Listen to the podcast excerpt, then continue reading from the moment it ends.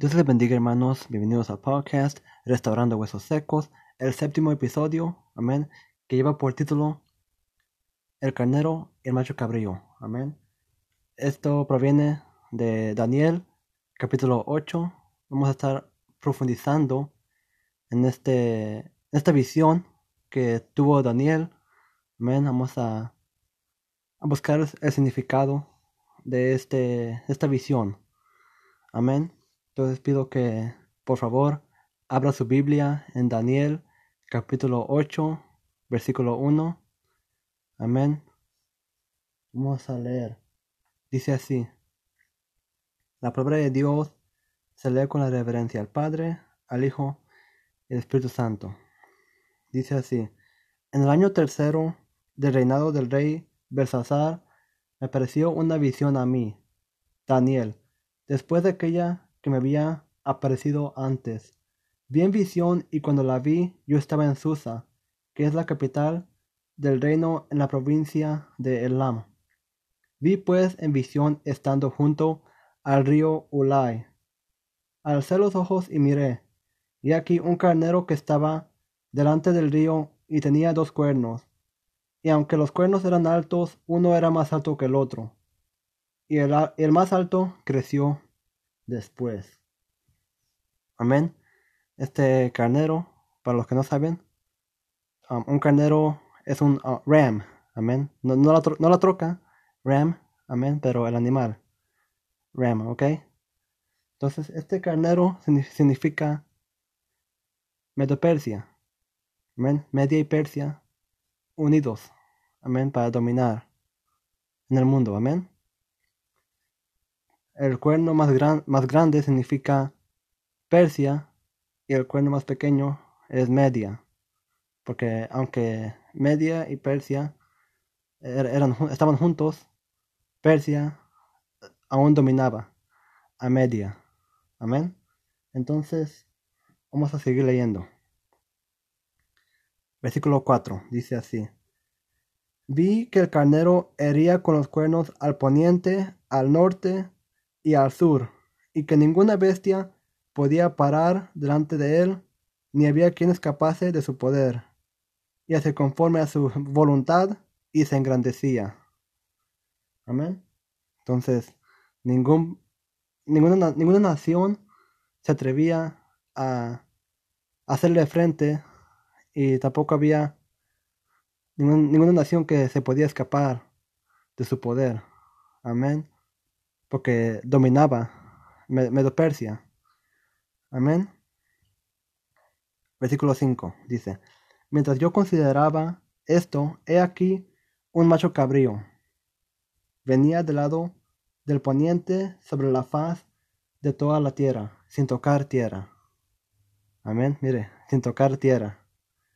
Y aquel macho cabrío tenía un cuerno notable entre sus ojos y vino hasta el carnero de dos cuernos que yo había visto en la ribera del río, y corrió contra él con la furia de su fuerza. Y lo vi que llegó junto al carnero, y se levantó contra él, y lo hirió y le quebró sus dos cuernos. Y el carnero no tenía fuerzas para pararse delante de él. Lo derribó, por tanto, en tierra y lo pisoteó y no hubo quien librase al carnero de su poder.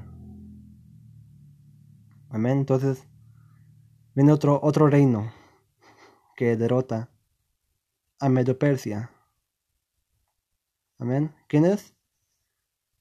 Aunque el macho cabrío es un chivo, básicamente. Básicamente, el macho cabrío es un chivo. Amén. Tenía un cuerno, nomás un cuerno, notable. Este cuerno es, representa a Alejandro Magno. Amén. Alejandro Magno, o gente lo conoce como Alejandro el Grande, de Grecia. Amén. Este, esta persona llegó, llegó a conquistar muchas áreas, en muchas naciones. Amén. Llevó a, a Grecia a que dominara. Amén. Sigamos. Dice el 8.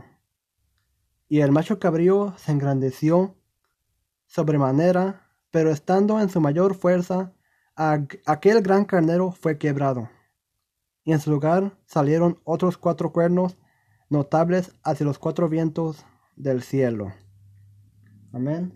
Lo que significa es que cuando el cuerno es quebrado, significa que Alejandro Magno iba a morir. Cuando Grecia estuviera en toda su fuerza, amén, se iba a morir Alejandro Magno. Alejandro Magno murió de edad, creo que de 32, no me recuerdo, pero era en sus 30, los cual, lo cual murió Alejandro Magno. Se, aún se desconoce por qué, cómo, cómo murió Alejandro Magno, cuál fue la causa. Amén. Pero murió eh, en sus 30. Era, estaba un joven. Aún joven estaba Alejandro Magno cuando murió. Y dice en la Biblia que crecieron cuatro cuernos. Otros cuatro cuernos crecieron. Los cuales representan los cuatro generales en los cuales se le fue dividido los reinos. Amén. Los cuatro generales son Lisimaco, Casandro, Seleuco y Ptolomeo. Amén. El reino fue dividido entre estos cuatro generales. Amén. Sigamos. Dice versículo 9. Y uno de ellos, y de uno de ellos salió un cuerno pequeño, que creció mucho al sur y al oriente, y hacia la tierra gloriosa, y se engrandeció hasta el ejército del cielo, y parte del, ejército y de las estrellas echó por tierra y las pisoteó. Aún se engrandeció contra el príncipe de los ejércitos, y por él fue quitado el continuo sacrificio, y el lugar de su santuario fue echado por tierra. y a causa de la prevaricación le fue entregado el ejército junto con el continuo sacrificio, y echó por tierra la verdad, e hizo cuanto quiso y prosperó. Versículo 13. Dice, entonces oí a un santo que hablaba, y otro de los santos preguntó a aquel que hablaba, ¿hasta cuándo durará la visión del continuo sacrificio y la prevaricación asoladora, entregando el santuario y el ejército para ser pisoteados? Él le dijo, hasta dos mil trescientas tardes y mañanas, luego el santuario será purificado. Amén. Este cuerno pequeño, amén, que salió, representa a Antíoco cuatro Epifanes. Amén. Este hombre era un hombre terrible. Amén. Este también, también proviene de Grecia. Amén. Este hombre profanó el templo de Jerusalén. Amén. Este hombre odiaba a los judíos. Amén. Pero aún había unos judíos que, que estaban con él. Y que le dijeron que ellos querían que Antíoco trajera parte de la cultura de Grecia hacia Jerusalén. Entonces, Antíoco Epifanes sacrifica un cerdo. Ahí, en Jerusalén, en el templo. Sacrificó un cerdo. Imagínense, eso, eso, era eso es una abominación. Amén, porque un cerdo es un, es un animal inmundo. Amén. Y también puso una imagen del dios griego Zeus, lo cual también es un dios falso. Amén, pero puso una imagen de Zeus en el lugar santo, en el templo de Jerusalén. Lo profanó. Amén. Mire, esto es muy similar a lo que va a pasar después de que Cristo venga. El anticristo va a venir y dice, la Biblia que él va a profanar el templo. El, anticristo dice la Biblia que se va a sentar en el trono de Salomón.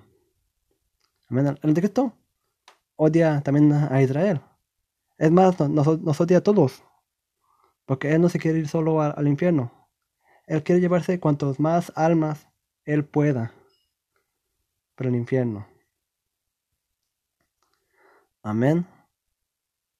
Amados hermanos, este fue, no quiero decir tema, porque no, no fue un, un mensaje. Amén. lo que quise decir es que no, es un mensaje, amén. Pero fue más como un estudio Amén, ese tema. Ah, entonces espero que les haya sido de bendición, que les haya edificado el alma. Amén, hasta la próxima. Dios les bendiga.